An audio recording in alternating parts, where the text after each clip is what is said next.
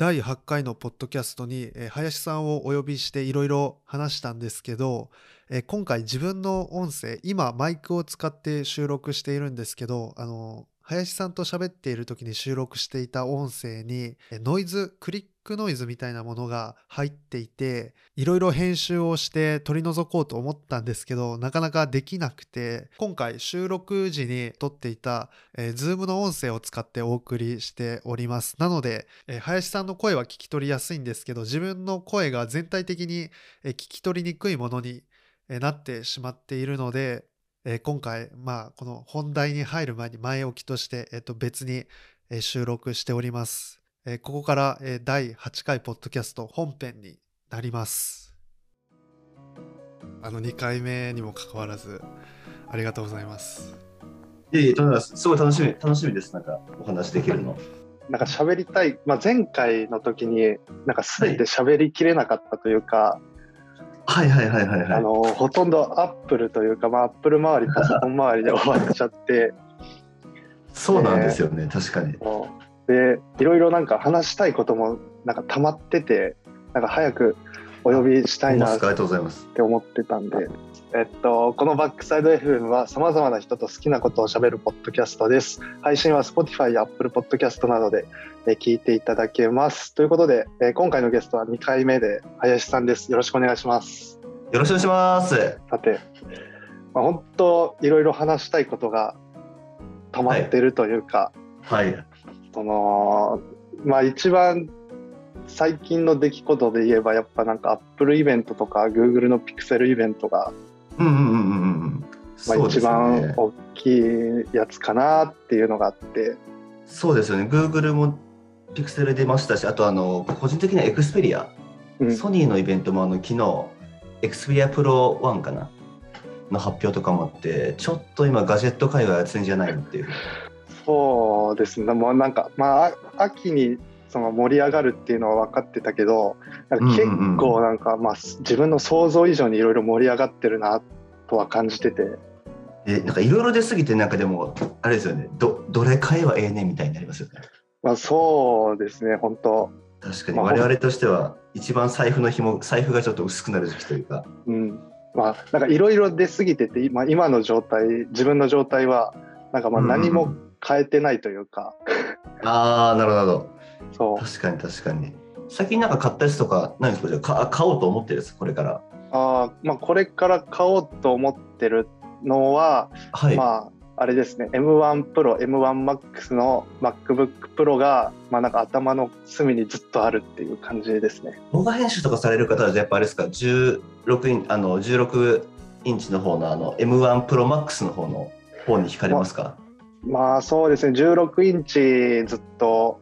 まあ眺めてて、あの料金とかもいろいろ調べてみてあ今回なんか料金調べてて思ったんですけどあの学生教職員ストアと、えーうんうんうん普通のアップルストアで自分が欲しいスペックの MacBook Pro を盛ってみたらなんか値段が一緒で、ああなんか確かに今回ないんでしたよね。確かその学割みたいなやつが。そうです。なんか14インチは多少割引されてたかな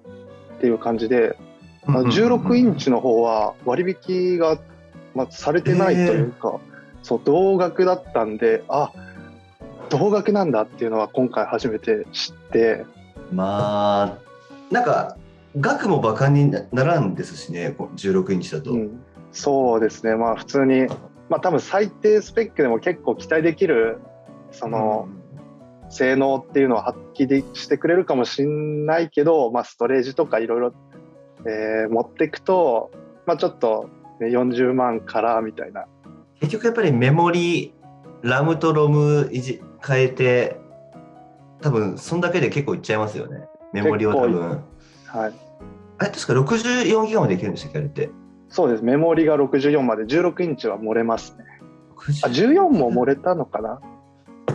14一回僕あの買うなら14かなって思って一回14の見積もり作ったんですよ。なんかはい。64が盛れなかったんでああ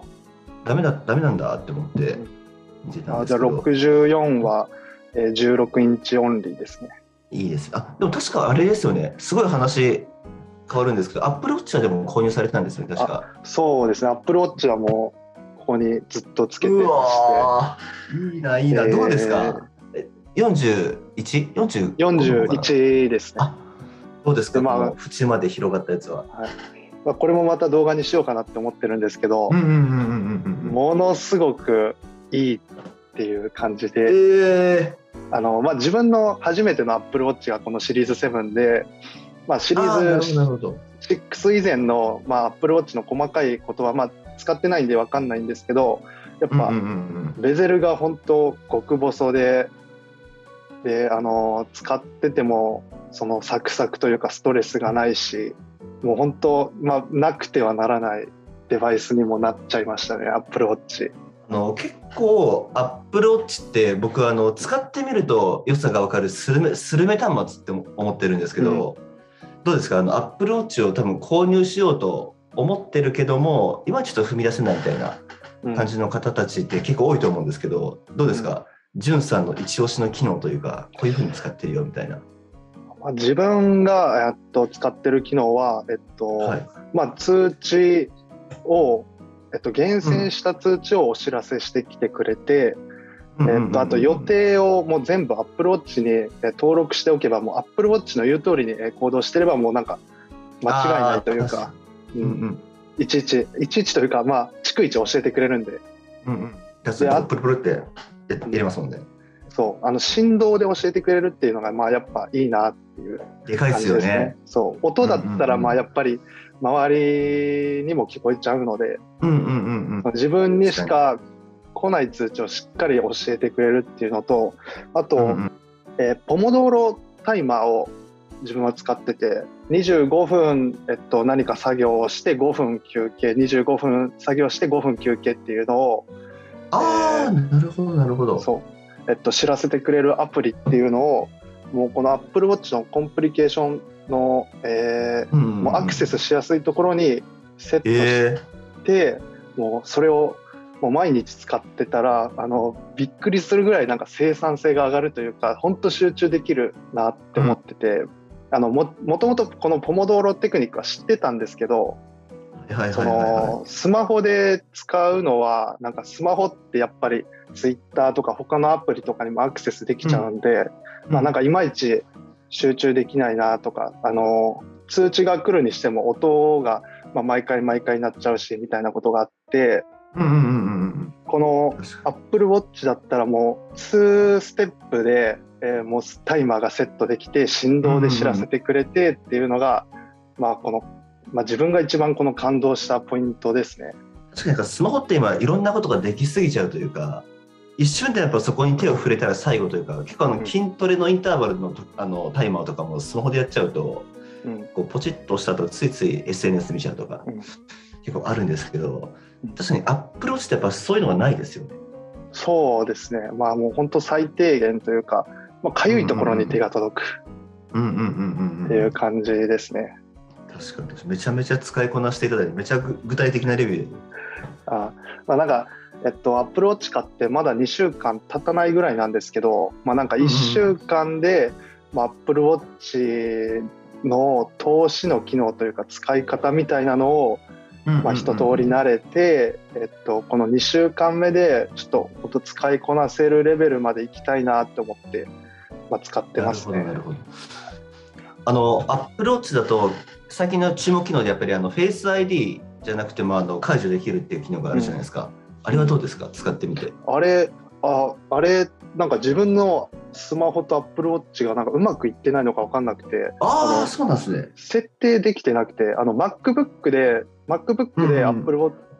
MacBook のパスワードを Apple Watch で解除するっていうのはできるんですけどあそのスマホがなんかできてなくて。ーマジっすか？そうなんか設定で Face ID とパスコードってところでなんか Apple Watch うんうんうん。の項目があるらしいんですけどなんか自分の設定見てみてもなんかなくて。え？そんなバカなそうなんかこれちょっとえー？あれ機種今うん。うんうんうんうん。今 10S 使ってるんですけど。10S だ。で OS は当然最新のはい OS 15ですよ点ねなんぼとかで。はいはいはいはい。はいまあなんかここが一番ここが一番困ってるというかなんかミュージックもなんかダウンロードできないしあの、アップルウォッチのバージョンアップ、うんうんうん8うんうんうんう点ん何ぼとかあると思うんですけど、あれしようと思って、えーバッテリーつないで、あの、アップルウォッチが50満タンで、スマホが50%以上充電がないと、多分、えーウォッチのバージョンアップできないと思うんですけど、うんうんうんなんかその基準を満たしてても、なんか出てくるんですよ。50%以上にしてくださいみたいなのが。怖っだからそこがちょっと、まあ、不思議なんですけど、まあなんか使う上では困ってないし、まあ、Face ID を Apple Watch で解除できたらそれはとても、まあうん1回だけ今までできたことがあるんですよ、実は。あそうなんですねそう1回レジで並んでる時に解除できて、あ、解除できたって思ったら、うんもうなんか次の日には、なんかできなくなってたというか、まさか。まさなんかかちょっと、こういう不思議な体験があるんですけど、はい。えー、怖っ。なるほど。一回あれですね。なんか保証効くうちにしあのアップルストア持ってってもいいかもしれないですね。そうです。ちょっと一回聞いてみてもまあいいかもしれないですね。この MacBook を Apple Watch で開けるっていう体験はできてるんで、うんうん。便利ですよね、まあなんかすごい。そう、それを使ってみて、使ってみたらまあまあ、すごい快適だし、うんうんうん。この、まあやっぱこの Face ID か Touch ID みたいな議論があるけど、なんかもう Apple Watch 買っちゃえばもうなんか解決するんちゃうかっていうのは なんか思っちゃったりはしてます。そうですね。やっぱりあのまあ正直ちょっと今回あの30 30シリーズってあの iPad mini とか、うん。iPad Air みたいにこう側面に正直タッチ ID 来るかなって思ってたんですけどあうん。つかあつかないんだって思って。なので、まあ、確かにそれをでも Apple Watch で代替できるっていうのは僕はすごくいいかなって思ってるんですけどちょっと結構びっくりしました。あこのご時世でもタッチ ID なんやみたいなまあ、あフェイス ID なんやフェイス ID なんやみたいなのは。うん、そうですね。あの、タッチ ID と、まあ、あと、ライトニングがまあ言われてたりはするんですけど、まあどう、まあ、ライトニングはもうどうなんですかね。難しいところですよね。そうですね。あの、最近自分のライトニングがい、自分のライトニングが1本壊れて、あら。あの、なんか充電ができなくなっちゃって、はいはいはいはい。なんか、その時に、うわ、ライトニングかよ、とは思ったんですけど、タイプ C の方がいろんな機械との互換性もあるしそれこそ Mac とか使ってる時に、うんあの外に持っていく時にライトニングと USB を両方とも持っていかんのにちょっとだるいですよね。そうですね。あと、なんか Apple Watch を使い始めたから、この Apple うんうん Watch のケーブルも、まあなんか遠出したりとか、その一日家に帰らない時がある場合は、まあ持ち運ばないといけないっていうのも、なんか確認できましたね。そう。なんで、えーライトニングとタイプ C と、まあ、Apple Watch の充電器を持ち運ぶっていう感じにそうはななりますよね。はい。確かに。なんか、ああいうあの、こう台みたいなやつで、なんか父の、あの、父父の充電でこうやって iPhone を置いて、AirPods を置いて、Apple Watch もできるみたいなやつも確かにあるにはあるんですけど、うんああいうのを持ち運ぶのもだるいですもんね。あれをちょっとカバあンに入れれるのも。も、そう家に置くならいいけどっていう。うん。確かに確かに。あのベルキンとかから出てるその地充電器 3in1 のやつとかも立体的なんで、まあなんかそうなんだカバンに入れるのもしんどいみたいな。わかります。あの家に置く分にはいいけどって感じですよね。確かに。そうですね。机に置いとくないけどっていう。あと Apple Watch がシリーズ7からなんか高速充電から高速充電に対応したんで、ああ、なんか5分であれでしたっけ？なんかすごい早いやつですよね。はい。そうまあ大体1時間でまあ0から100%とか早いな。満充電になるぐらいなんで、その高速充電したいならまあその充電セットをまあ準備する必要があるよねっていうのもそれはもうあります。今の iPhone も全部そうですもんね。AC アダプター使わなくなったんで、なかなかあれですよね、難儀な時代ですよね。お金がかかるというか、ガジェットに。そう、まあケーブケーブルが統一されたらまあまあ解決というか楽ではあるけど、来年、あ、でもあれか、MacBook があれですもんね。次は代わりにあっちに変わりましたもんね。あれだ、マグセーフだ。マグセーフに、はい。なかなか一本にさせてくれないですね。まあそう、あまあ一応タイプ C でも充電できるっぽいんですけど、ああ、そう、あの高速充電にはならないみたいな。え、MacBook はどうですか？買う、買います？MacBook はまあ正直悩みどころというか、うんうんうんまあなんか今日も動画編集この M1MacBook Air の最低スペックでやってたんですけどそのトランジションをかけてかけてるところでコマ落ちするというかフレームが落ちてガクガクするみたいなのが結構あるのでなんかまあこの今使ってる最低スペックの M1MacBook Air に、えー、いろいろ不満はあるんで買い替えるかっていうのもあってあと今回なんかデザインが結構ガラッと変わって、はい。まあなんか見た目というか数値上よりもなんか結構分厚いなっていうのは感じてて。うんうん。あ実際にじゃあもう見に見に行かれました？実機とか。はい。あ行ったんですね。いいな。まだ見てないですよ僕。実機。結構なんかまあごついというか。ああなるほど。まあ、結構存在感発揮するようになったなっていう感じですね。なんか分厚さが数値上だったらあんまり変わらないけどなんかこの下の黒いゴムのとこまで含めてあのー、MacBook の厚さを検証したら大体1.5センチとか厚くなってるみたいで。結構厚いっすね。はい。このこの厚さがちょっと、まあ、ネックというか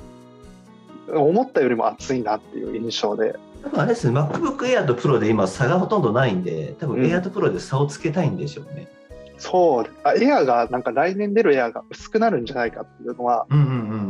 まあ、リークというか、まあ、リークにもなってるかちょっと分かんないけど、そういうのがあって。なるほど、なるほど。うん、悩みますよね。多分 MacBook Air でも多分ある程度のことはできると思うんで、そこまで待つか、もしくは、いやいや、ワイヤープロやと、プロいっちゃうよと。うん僕ちょっと iMac 買っちゃったんで今プロあのプロ悩んでたんですけど、うん、いやもうなんか自分の使い方的に外で使うことが多いんでいやもう iMac そのほど手放してプロ買っちゃうかみたいなあ考えてました、まあ、確かになんか家で使う分にもなんか結構パワフルなマシンだなとは思うんで。ですよ。そうなんですよ。とやっぱりミニ LED もう画面がやっぱり綺麗じゃないですか。ミニ LED なんで、あれいいなっていう。あとまあなんかパッと見なんか思ったよりもノッチが気にならなかったなっていうのはありますね、なんかステータスバーに紛れてますもんね。はい。なんでノッチつけたんやとは思うんですけど。なんかファーウェイかなんかの端末ってあのこのキーボードのとこにニョキってカメラがこういうやつあるんですよ、こういうやつ。はい。あの隠れ隠れてるやつ。あ、あれでよかったやんって思うんですけど、ああいうなんか、ああいうギミックはなんかアップルでも確かに、まあ、やらないよなみたいな感じしますけど、まあ、そうですね、まあ、やらない代わりにノッチが出てきたっていう。そうなんですよ。あのノッチつけちゃったみたいなのは思いましたね。まあそうそこあんだけこだわってそこなんやみたいな。うん。あのノッチがなんかアップルの発表会がありますよってアップルがお知らせしてからなんかノッチのリークが出てきたんでああなんかまあそのリークはまあ嘘やろみたいなさすがにのっちつかんやろみたいに思ってたら、うん、あのまさか出てきたっていう。あ本当についちゃったみたいな。本当についちゃったみたいな、まあ、驚きというか。多分事前にあれですよねきっともうリークしておいてちょっとでも衝撃を和らげようと思ったんですかね。ああそうですかね。まあ最近まあそれはそのアップルがリークに対して厳しくするしていくっていうのはあるんで、まあ、それがもしかしたらあるかもしれないですね。まあ、でもこのご時世絶対出ちゃうでしょうけどね、リックは。うん。そのアップルのティム・クック船長のあの机に、あのなんかリークを許さないみたいな紙を置いてたら、なんかもうそれがリークされちゃったみたいな。そそういう紙を置いてたぞ、ティム・クックがみたいなっていうのがもうなんかリークされるリークされちゃう やばい世の中ですね。別にええやんって感じですよね。そんぐらいで、うん、そう本人が思うのはそう勝手やんっていう。うん、いや、まあ、あと確かになんか、あどうぞどうぞ。ああとツイッターでなんか、いつからアップルの発表会はリークの答え合わせになったんだっていうのが、なんか結構印象的だなって思ってて、まあ、確かにその通りだなっていうのが思いましたね。やっぱりあの、ジョブズの時って、それこそあの展示とかもなんかもうバチバチに隠さあの隠してやってたんで最近もあのちゃんともちろんかあの進めてやるみたいですけど最近はでもやっぱりだいぶそういうのも違うみたいですね今と、うん、あれなんかネットの記事とか見てても。でもなんかこの今年のアップルの発表会はそのリークもあったけどなんかトータルで見たら面白かったなっていう感じでうん。個人的にはそうですね。もともと僕アップルの発表会すごい好きでなんかあの言ってる内容は確かに答えてたかもしれないです。けどやっぱ演出というか。そう映像が超綺麗。そう映像超綺麗。あとはやっぱあのスティーブ・ジョブズシアターでやるあの感じがいいですよね。なんかもうあのあの演出はもう本当すごいなって思います。うんなんかなんなんだろう。やっぱ他のメーカーの発表会もすごいワクワクしますけどやっぱアップルの発表会でなんかワクワクしますよね。うん、演出というか見せ方プレゼンが上プレゼンなのかなあれは。それがうまいというか。うん、そうです。はいまあ結構結構あのアップルの話しちゃったんですけど。そうですね。またまたそうですね。30, 30分ぐらい入っちゃいましたね。あのアップルの発表会の次の日にピクセルの発表会があって。あそうだであのピクセル6とピクセル6プロが。うん、出てきて。あの、まあ、発表会自体はリアルタイムでは見てないんですけどあの後追いの情報を見たらあの Google 独自の CPU を積んでたりとか。あテンテンサーでしたっけ？なんか。そううんテンサーチップ、うん、そうです。ですよね。確か。もうなんか AI 処理がもうガンガンできちゃいますよみたいな、なんかやっぱ Google がそれをやるとすごいあれですよね。印象深いですよね。うん、もう情報をつくバチバチに掴んでるメーカーなんで。あのもともと Google フォトで Google フォトが無料で、えー開放されててその写真をたくさん集めてもう AI 学習が終わって、その AI のなんかもうノウハウみたいいなものをこのテンサーチップに詰め込んだのかなみたいな。ですね。でも今あれ有有料になっちゃいましたねそういえば。そうですね。有料になっちゃいましたね、まあなんかシェアを取ってからっていううん、もうなんかもう写真集めきっちゃったからまあもう有料にしちゃえみたいな感じな なのかも、まあどっどっかで元は取らないといかんですからね。なんか Gmail とかもいつかい有料になっちゃいそうで怖いですけど。うん、もう生活のインフラになっちゃってるんでね。インフラを掴むと強いですよね。うん、え Google6 とか触られましたか？でも人が。いや、触ってないですね。もうなんか情報だけなんですけど、あのーなんか躍動感を出す、疾走感を出すみたいな、その AI 編集が、あの、ああって、なんかその機能めっちゃなんかいいなって思って、その iPhone じゃちょっと難しい、出せない機能だなっていう感じで、なんかやっぱ AI のその処理の仕方がまたあれですよね。なんか、なんて言うんだろう。なんかおもろいですよね。独特というか。そう。あの、Pixel 6の僕すごい気になってるのが、あの消しゴムモード。ああ、なんかその写真の背景に写った人とかを消せるみたいな。うん。のとかもあるんで、僕でも AI の技術怖えなって思って。そんなとこまで行っちゃったんだみたいな。あなんか今日のなんか AdobeMax の Adobe のイベントがあったんですけど、あそこではいはいはいはい。えっと、なんか Photoshop でもうなんか AI でも、えーオブジェクトをもうそのマスクをかけたりとかもう AI えでー。なんかガシガシできちゃうみたいなことが発表されてたらしくて。すごもうなんかこの今、えー、Photoshop って左側になんかペンツールとか消しゴムっツールとか、ありますよね、いろいろ。はい、あるんですけどそれがもうなんかなくなるんちゃうかみたいな。もう AI でピッピッピッってやったらもうできちゃうみたいな。なんか、やっぱどんどんあれですよね、こう、一前まではもう本当プロしかできなかったような、その写真の技術とかそういう絵とか編集の技術がどんどんどんどん AI でできるようになってきてますよね。うん、そうですね。今日もなんか自分 Photoshop 使ってて、まあ、なんか自動ではいうん自動で、えー背景くり抜いてくれる機能うんうんうん。をまあよく使うんですけどなんかまあいまいちだなってその選択範囲がちょっと微妙だなうんうんうんみたいなこともあるんですけどなんかこれが改善されていくならものすごくまあワクワクするというかまあ楽になるすごくっていうのは思いました。実際やっぱ AI ってなんか一昔前はもう本当 SF というかもうくどちらかというとこう創作の世界だけのもので、まあなんか本当 AI の生活にどんどん浸透してきてでもまだやっぱり全然人間にはかなわないって段階だと思うんですけど多分どっかで本当普通にもうソードアートオンラインみたいになると思うんですよ。いつか本当ゆいちゃんみたいなの出てくるんじゃないかなうん、あもうちょっと SAO 出たんで。SF 出たんで。あのちょうど今自分が SA をゆっくり見ているというかあほんまですか？もうすぐ映画やりますもんね、そうあの半アマプラで半年前ぐらいに、あはい。のワンクール目をもうあのソードアートオンラインの本当最初のワンクールを見てたんですよ。あ、で、いいっすね。あのーワンクールが終わった時にちょっと、はいまああれ表現があれなんですけどちょっと気持ち悪いキャラが出てきてあのちょっとお名前忘れちゃったんですけど、まあ、アスナの言い名付けだって言いあーあ、あれですね、菅生さんですね。が出てきてあーなんかちょっとこいつ嫌いやなって思って見るのを一旦やめてた時に えっとアマプラの配信が終わっちゃってはいはいはいはいはい。でこの前つい先々週かな先週かな、うんうんえーアマプラ覗いたらあのソードアートオンラインの配信が再開されてたんであの少しずつ、えー見直してるというか、はい今17、18話ぐらいですね。じゃあちょうど今ですね、その ALO に行ってるところですね。はい。僕もちょうど見直してたんですよ。ちょうどあの、1話から見直してて、で今、ちょうどその AL 応編が終わったぐらいなんですけど、やっぱり、うんやっぱキリトかっけえなっていう。うんいつになっても、いつになってもやっぱいいなっていう。うんあのソードアートオンラインって多分2013とかそこら辺ですよね。もっと前じゃなかった？あどどうだろもうそんなうちょい前か。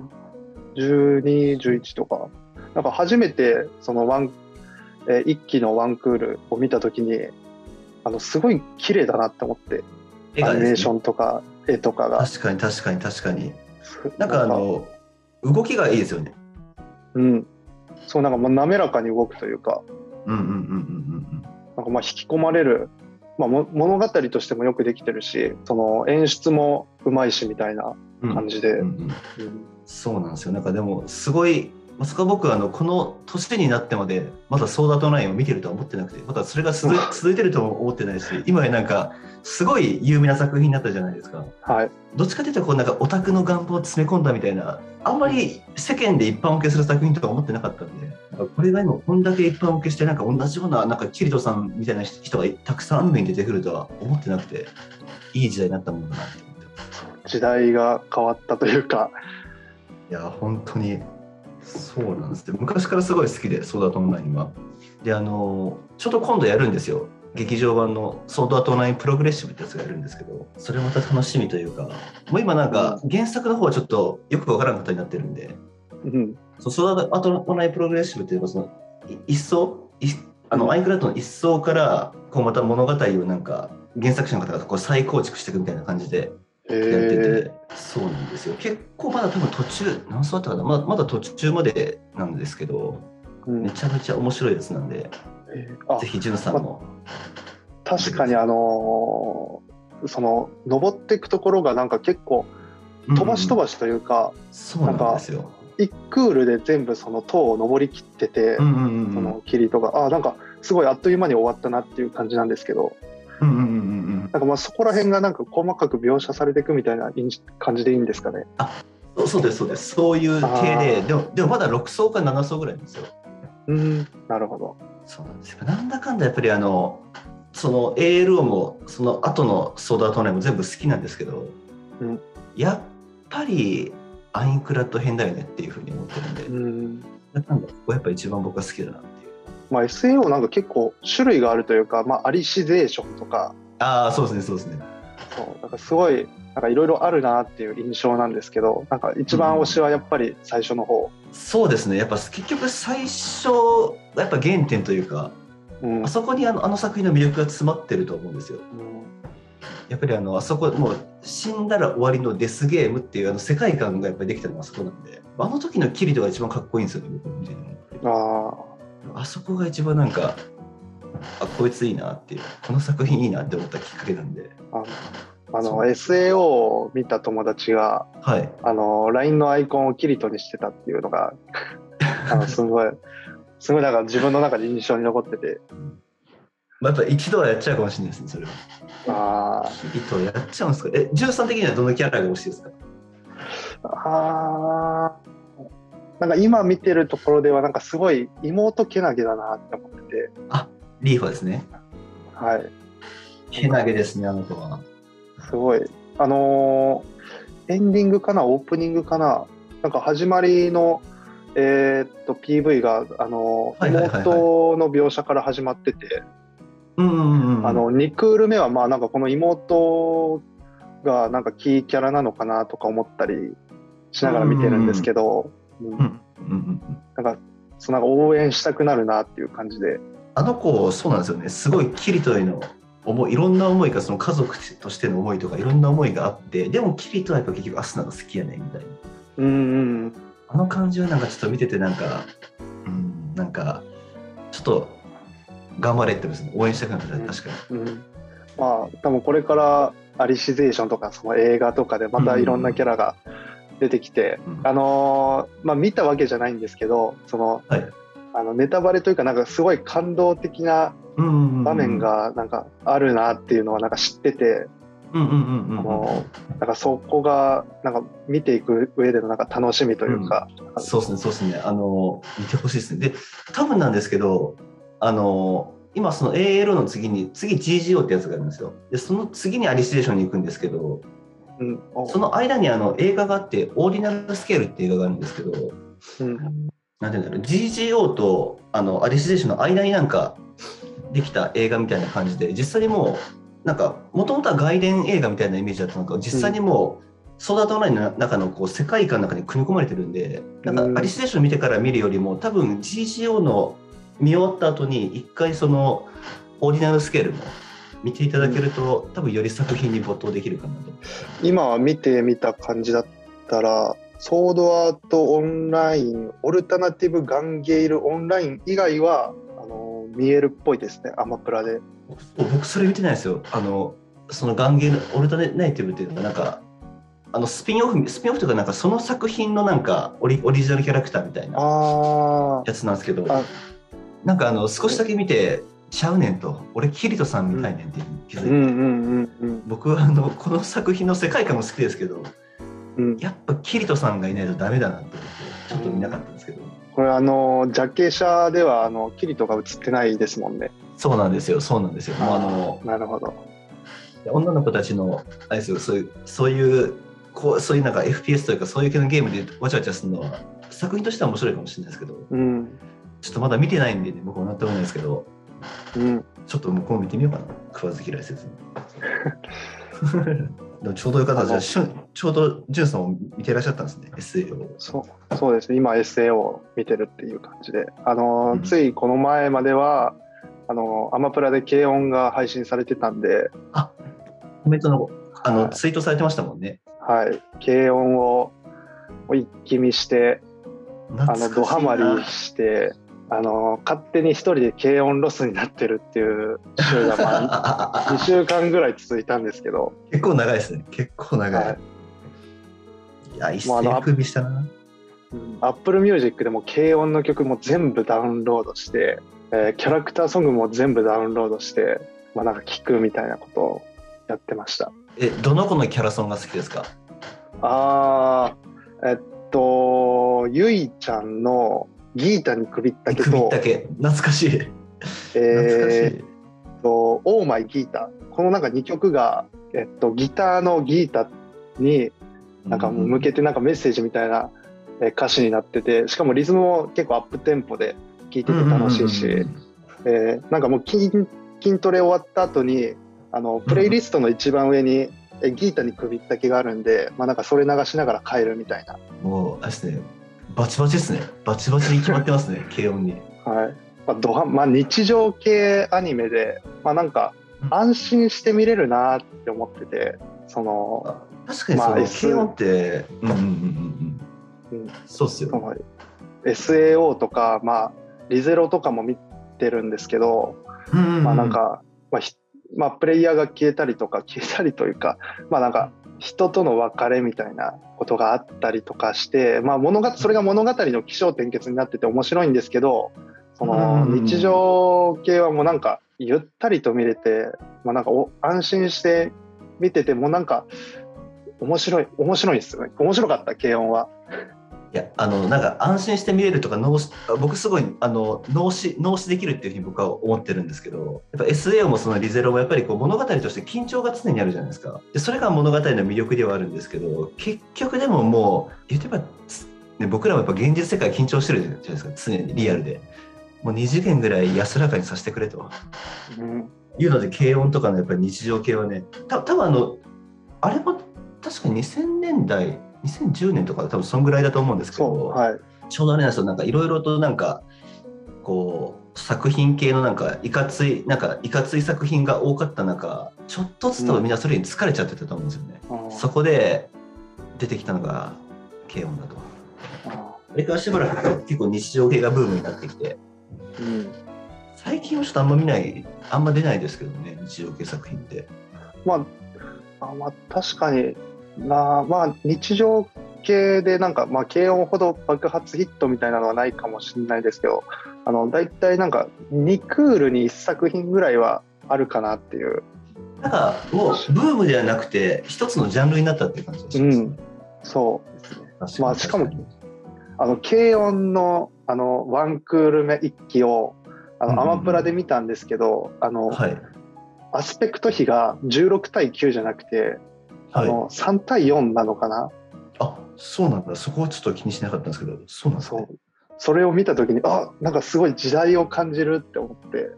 あのね。2期目からは、そのアスペクト比が16対9になってたんで、あまあなんか地デジとかそういうのもあるのかなとか思いながら、そうか。え、ジュンさんって今おいくつでしたっけ？今、今20ですね。じゃあ、軽音型って現役の頃はまだ多分じゃあ小学生とかの頃ってことですよね。ですね、小5とか6とかになるのかな。いやー。いや。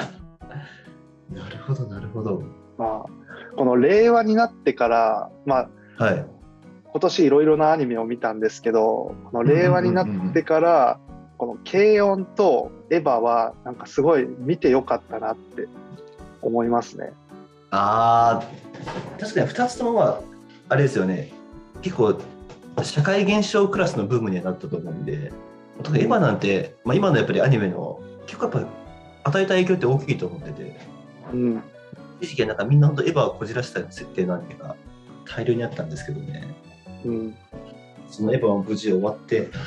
軽音も出て、軽音、軽音か懐かしいな。まあ、エヴァもリアルタイムで見てなくて、今年、うんうんえー新エヴァが、まあ、劇場版あったんですけど、まあ、自分はその時、えっと、新エヴァのジョとハと Q を見てなかったんで、あの劇場版で見てないんですけど、まあ、アマプラで一挙配信されたのを機に、えーエヴァンゲリオンを見てみたらもう面白かったっていう。いや、本当にあの、おもろいですよ。で、当時は、あの、正直その新劇場版が出る前のエヴァって、すごいカルト的な人気はあったんですけど、やっぱり旧劇場版って見見ました？旧劇場版マンあと漫画を見ましたね。あ、なるほど、なるほど。そう要は、アニメあれ？なるほど、なるほど。そういうことですよね。そうすると、その、あれの、ね、やっぱ終わり方が結構物議を醸し出した、醸したというか、うんなんなんやと。なお俺たちは何を見せられたんだみたいな感じで一時期すごい人気はあるものをなんかやっぱ批判とかもあったりとかもうわーっとやっぱりあってでそこから旧劇場版をやりますと。でもう一回エヴァをちゃんと再構築しますっていうことで新劇場版が出たんですよ。ジョとハはもう結構正統派というかそう俺たちが見たかったエヴァはこれだよみたいな感じでものすごいこう評価されてて。うん。でその期待が爆発的に高まった中で Q が出てで Q を見た僕僕たちはまた始まったと。また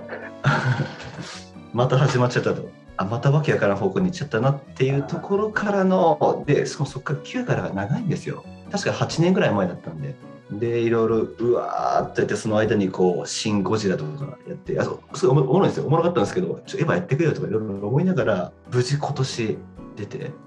あなんかもうあこんな風に綺麗に終わるんやエヴァみたいなので。ちょ僕はやっぱ小学生から見ててすごい感動もひとしおで。そのリアルタイムで追ってる人はそのもう数十年あの時間の流れがまあ序とシーンであったんですけど、まあ、自分の場合はその1週間くらいでもそうですよね。見ちゃったんでそうね。まあなんかすごいこれをリアルタイムで追ってる人はもうなんかどどんな気持ちなんやろうとか思いながら。いやーでもやっぱりあの昔ってそれこそそのやっぱりあの90年代とかってやっぱアニメ好きな人って結構人権がないぐらいだったんですよ。本当にあの本当にやっぱエヴァが好きでエヴァにガチでのめり込んでる人たちって僕も含めて含めてですけどやっぱりこう結構本気で気持ち悪がられる対象みたいなうん。感じだったんでどちらかというと本当あのもう迫害され迫害されてたんですよ僕たちって。もともとはそれが今だともうどんななんかみんなアニメ見るのが普通みたいになってエヴァをこういうふうになんかみんなあのいろんな方々が見てくださってでなんかみんなおもろかったって言ってくれるとなんかすごい僕はでも嬉しいですねなんかほっこりするというか。ちょっとあの今見るとやっぱりアニメ版とかってところどころちょっとすごいこじらしちゃってるというかなんかうんって思う展開もなくはないですけどやっぱちゃんと新劇場版まで今ちゃんとあるんでこういうふうにちゃんと最後まで見えると思うと安心してなんかおすすめもできます、うん、確かジョの終わり方があのーなんかシンジ君がなんか綾神を救いに行って、えーうんうんサードインパクトフォースインパクトが起こってなんか終わりみたいな。あそうですそうですそうです。そう。歯歯ですね。で歯歯の方で。はなんかそこその、まあまあ、中途半端というかなんかまあ先が気になる状態でうん。終わってみたいな感じなんですけど、まあ、この一貫し一気見してみるとまあなんかすごい面白いストーリーで。うんうんうんうんうんうんあの Q であのなんか時が進みすぎたのはちょっとびっくりしたんですけど。そうですね。あの当時は本当あの違う世界線じゃないかとかいろいろ議論があったんですけどあ結局違ったんだね。たただただの時間差だったんだねっていうのがあったんですけど。そうですね。みんなびっくりしましたね。なんかあえみ美里さんあんだけ煽っとったのにあんためっちゃ怒っとるやんみたいな。どうしちゃったみたいな。そうなんですよね。でもなんかああいうなんか最近でも結構多いですよね。過去の作品のリメイクというかなんかそこなんか続編みたいなやつが多いなって思ってて。やっぱ今新しいのが生まれにくいのかなって結構。うん。なんかあでも、まあ、ちょくちょくあり、まあ、それこそ鬼滅とかじゃないですけど結構いなんか生まれてはきてるんですけどあやっぱり結構過去の作品の影響を受けたやつって多いのかなっていう呪術廻戦とか結構もろにそうだと思いますし。あ鬼滅だったかな？鬼滅もなんかジョジョ要素ああ呪術廻戦だったかな、なんかどっちかがなんかジョジョ要素が結構入ってるとか聞いたりは。そうですね。それそれ全然悪いことじゃないと思うんですけど、うん。やっぱりなんか結構どこかで見たことあるなっていうもうしょうがないと思うんですよ。まあ、それこそ自分 LINE 漫画結構読むんですけど、うんその異世界転生もの多いですね。そう結構なんかもういろいろやられ尽くしたなっていう感じでまあまあ面白い、えージャンルではあるんですけど、まあなんか、まあ、パターンが同じ感じにはなってきてるなっていう感じはありますね。そうですね。俺すごい強い系と魔王とあと最近はあの悪役レイジ悪悪徳レイジああありますね。で僕多分次来るのは復讐勇勇者だと思うんですよ。次復讐系が入ると思ってて。思ってるんですけどすごい僕好きな作品が多くてなんかアニメ化してほしい今やってる「最果てのパラディン」ってやつとかすごい昔から大好きでこうなんか僕が好きなやつがアニメ化してくれるのはすごい嬉しいんですけどやっぱなあのああいう異世界転生もんってあの中途半端に終わってるやつが多くてうん、アニメ化しても最後までやらないんだろうなみたいな。そうですね。まあ異世界転生多分比較的新しいジャンルではあるんだけど、なんかその結末までしっかり描かれてるパターンは結構少ないというか、それこそ、まあ、テンスラの自分は原作は知らないんですけど、うんうんその漫画版がまあ今そこにあって、多分終わってはないのかな、テンスラ。漫画は今どこまで行ってるんですか？今、どれぐらいだろう ?17 巻ぐらいが手元に。長いな。10 16ですね。おでお16だったら、まだあれですですか？多分そこら辺なんですけど、今見たら、あのまだ、あの、ちょっと、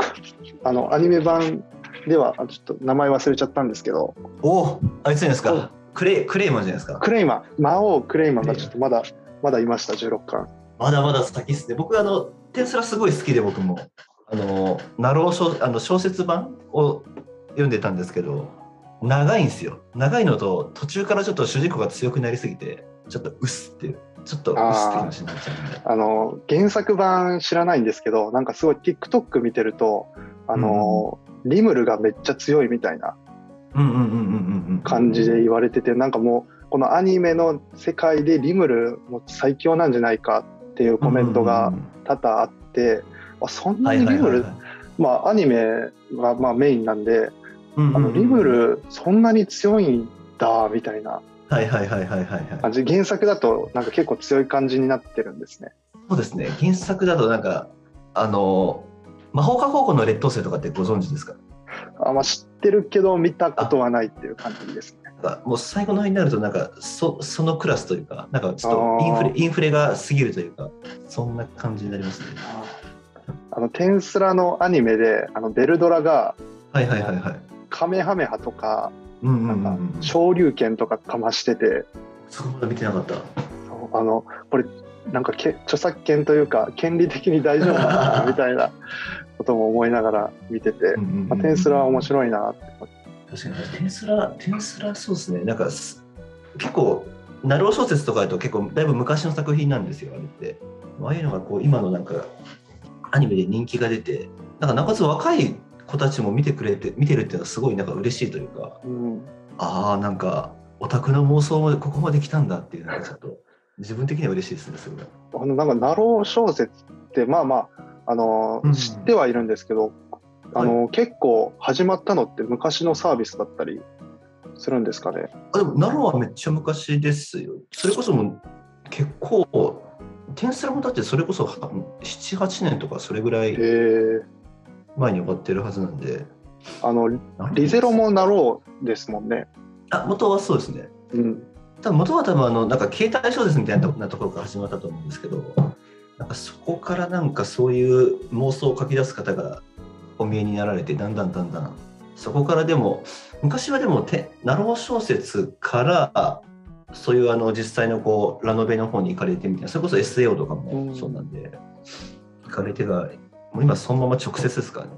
直接アニメ化みたいな。あの最近だったらなんかツイッターの漫画がアニメ化するっていうのが結構起きててなんか先輩がうざい後輩の話とか、はいはいはいはい、あはい。のまあ、そういうツイッターの漫画があったり、うんうんうんうん。とまあ、なんか「頑張れ同期ちゃん」っていう、えーあツイッターのツイッターの漫画が、えーはいアベマでアニメ化されてたりとかええマジですか？ツイッターでよく、まあえー面白くてバズるんで自分のタイムラインにも流れてくるんですけど、えっと、それをまあなんか数年前から見ててそれこそ先輩がうるさい後輩の話とかなんかアニメ化まで行ったんだっていう感じではあ。なんか今、今ってことはあれですよね、一本、いルートって一本じゃないですよね。なんかそういう、昔ってもうアニメ化しようと思ったら、多分ジャンプとかうんマガジンとかサンデーでなんか人気になって、そこから地上波でアニメ化みたいなうんルートしかなかったのが、今ってやっぱ委員会方式とかいろんなやり方があるんで、SNS でバズってもいけるんですね。そうですねなんかもう気づいたらあすなんかアニメ化しててすごいなって思いながらそのまあ先輩がうざい後輩の話ってあの今、えー秋アニメでやってるんですけどはい。あの漫画の内容を知っててそのアニメを見てみてもなんかすごい構成がしっかりしてて面白くてうんうんうんうんうん。すごい作り込まれてるなっていうのは見てて感じててアニメと多分ああいう漫画って見せ方が違うんでだからそういうふうに上手に作って絶対すごいことですよね。なんか、うん。たまにやっぱりアニメなんかすごい失礼な話なんですけどやっぱアニメでおもろいなっていうものとちょっとなんかなんか惜しいなって思うものが多分うん。あったりする。多分その違いというかうん。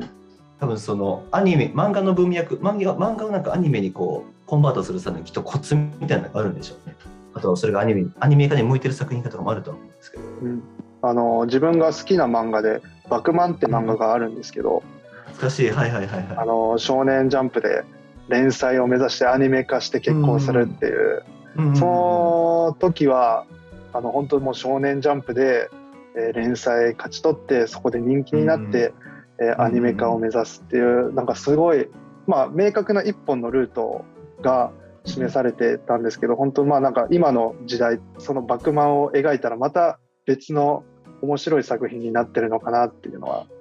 気になったりはしますね。確かあれですよね、なんかヒヒロインの子になんか声優になってもらうみたいな、確かそんな話でしたよね、確か。はい、そう自分たちの作品がアニメ化して、えーヒロインになって結婚しましょうっていう。ですよね。懐かしいな。今だと確かにそうですね、まず SNS で人気を獲得するためにししていくみたいなルートもあるかもしれないですね。うんそして僕たちも水戸さんと行くんですよ、何か、もうアニメ化を。アニメ化は知らないんですけど、ぶわーっと喋っちゃって、なんかめちゃめちゃタイムコントロール、タイムタイムコントロールが、本当申し訳ないです、いつも。もう結構話しましたね。話しましたね。うん、なんかこれ話しときたいなみたいなことをあったりします？僕 MacBook の話もできて Pixel の話もできてなおかつもうアニメの話もできちゃったんでそうまあなんか前回あの、まあ、アニメ触れられなかったから、まあうん今回バーッと触れれてよかったですね、確かに確かに。トータルいろいろ見てきていてあのおすすめのこれ見た方がいいみたいなアニメあったら教えてください。おすすめアニメですか？はい。まあでもエヴァもご覧になられてて SAO もご覧になってますよね。はい。あ僕でも見てほしいのはあの2つあって。はい。一つがあのコードギアスってご存知ですか？あー知ってはいますコードギアあの、まあ、ロボットもんなのかな？あの評価としてはこうロボエヴァとデスノートを足したようなえー、そんな作なんかすごいあの頭がいいイケメンの主人公がいて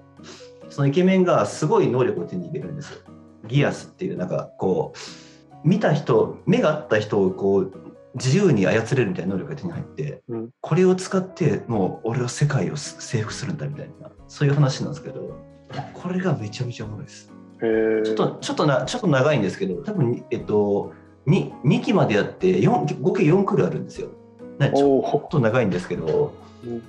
あの展開は早いんで多分あ結構サクサク見えるかなって思いまあすあともう一つはこれはアニメとゲームがあるんですけど、うん。あのシュタインズゲートって聞いたことはあります。これあのタイムリープもんであのもう今東京リベンジャーズみたいな感じなんですけどうん。オタクの東京リベンジャーズって感じです。これもめっちゃおもろいんですよ。これもめっちゃおもろいです。この2つは見てこの2つおすすめです。そうあのシュタインズゲートちょっとシュタインズゲートの話するとまたこんだけでちょっと1時間以上時間かかっちゃうんでちょっと割愛するんですけど多分でもエヴァがお好きで軽音まあ軽音なでもエヴァを好きであれば結構下着とかもあるのでなかなか作品としての考考察が深い作品なんでうん。楽しめると思うんですけど、えっと、コードギアスは多分最初から最後まで見えると思うんですけど、シュタインズゲートは最初がくっそつまらないんですよ。あー最初がマジつまらないんで、6話ぐらいまでは頑張って見ていただきたいです。まあそこまあそういうそういう作品ありますもんねそうこうこうこうこうこういうやつです。こういうやつあーコードギアスはこうなんですよ。途中、こうこうコードギアスはこう最初が最後、こう、下着はこうです。あー上がっていくパターンのそうです。その上がっていくところまで見えたらめっちゃおもろいですけど、何もあの作品のノリがちょっと気持ち悪いんで、うんな、うん、なんか本当にあの、おもろいな、これってところに行くまでがめちゃめちゃ長いです。あーなるほど、でもおもろいです。えーコードギアスとシュタインズゲートはい。ぜひあの、こちらをご覧、ご視聴いただいている方も、うんもし見てなかったら見ていただけると嬉しいです。えーコードギアスとシュタインズゲートと、まあ、自分からは軽音エヴァかなとりあえず、いいですね。はい、見てください。まあ軽音が日常系で、まあ、エヴァと、まあ、コードギアス、シュタインズゲートも、まあ、なんかシリアスチックな、結構そっち系ですね。はいはいまあ、そんな感じに、えーなってます。見てください。まあ、多分もうこの4作品も面白いんで、これ見たらもうアアニメ道に身を落とすことになりますね。うん、この4作この品。軽軽音とか、はいまあ、多分もうロスがすごいと思うんで、あ、もう会えないねみたいな。もうけ、もうみおちゃん、ゆいちゃんおらんねみたいな。あの自分1周しかしてないんですけど、もう2周目見たいなって思いながら、あのアマプラ、アマプラに追加されるの待ってます。あ、アマプラないんですかあれ？アマプラ、あの、なんか終わっちゃって、多分周期的に多分入れ替わるんですよ、アマプラ作品が。はいはいはいはいはいはい。で、そこの周期で軽音が終わっちゃって、で、まあ今は SAO が入ってきたっていう感じで。なるほどなるほど。一応軽音の映画は見えるっぽいんで、まあ、気になる方は軽音の映画でも、えー面白いんで見てください。あれ確かイギイギリス編でしたよね。そうですね、イギリはい。スの。あ懐かしいな、見に行ったもんな、映画。えーリアルタイムで。行きました行きました。なんか再上映がされたとかっていう記事を見たりとか、あ、えー、そうなんですか？2018とか7とかかな。あ、それでもしたかも、そういえば。再上映がされたとか、あと2019年のアニメロサマーライブで、えー放課後ティータイムの声優さんがライブをしたっていうのがえあったりして、あの復活のえー放課後ティータイムっていう感じで HTT ですね。あ、なんかあれらしいですよ。慶応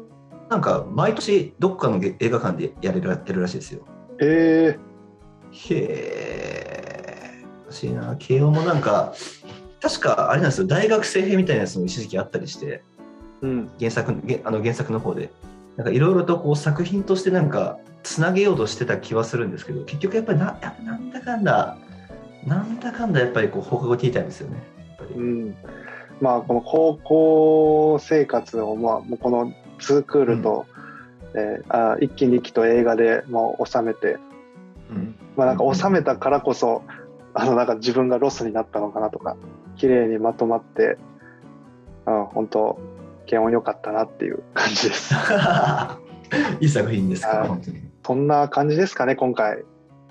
がとうございます。なんかもう、なんか本当にいつも思うのが、街で好き放題喋らせていただいて、本当にありがとうございます。いやもう好き放題喋っていただくもうポッドキャスト番組なんで。あ あのなんかまあこの自分の YouTube の動画ってなんか自分のこの動画全部話してるわけじゃないんで、なんかこういう話せる場とか設けれたりとか、まあ、話していただけたりする場があればいいなっていう感じで、うんまあ、自分自分側も好き放題喋ってるんで全然うん。話していただいて、いやなんか本当にあのガジェットとアニメってやっぱ自分にとって結構人生の大きいファクターというか正直 SNS だと結構まあ筋トレとかボディメイクっていうところで発信してるんですけどうん正直それってここ2年間のものなんでもう3 30年間僕アニメとアニメとガジェットで生きてきたところなんで、うんこうなんかこれを喋れるのはすごく気持ちいいですね本当に。そうまあ、自分もあんまりあんまりこうやって喋る機会そのガジェットアニメについて喋る機会とか全然ないんで、うんうんうんうんうんうん。楽しかったです。あのす次はちょっとお互いあれですね。MacBook Pro を買ってそのレビューですね。そうですね、MacBook Pro、まあ、自分は16インチを、まあ、狙いつつっていう、いいな。僕はちょっと14かなって思ったんですけどでもいいですね。なんかおおそれぞれの差異というかどんな感じなのかっていうのは。あでも今注文したら届くの12月らしいです。えそうマジですか？あ16インチですか？あーまあ16インチかな、まあ多分そのスペックとかにもよると思うんですけど、ものによっては12月らしい、今、えっと、収録日が10月27なんですけど、今注文したら、えー今注文したら12月に届く、えーそのカスタマイズっていうのもあるっぽいです。えぐいっすね。えぐいっすね。16インチちょっと買います。MacBook Pro 自分も、まあ自分もどうしようかな、買うかな、買う方が強いけど、まあそんな感じで、はい。はい。えっと、林さんの YouTube と Twitter とか、えー全部概要欄に、えー貼っておきますので、えー皆さんもしよかったらご覧ください。ぜひお願いします。全くあのガジェットとアニメについて全く喋ってない SNS ですがはい。ぜひ見てください。えーそんな感じで、えー第、あ、これ初め言ったかな、第8回のゲスト、えー林さんでした。えーありがとうごございました。ざいます。ありがとうございました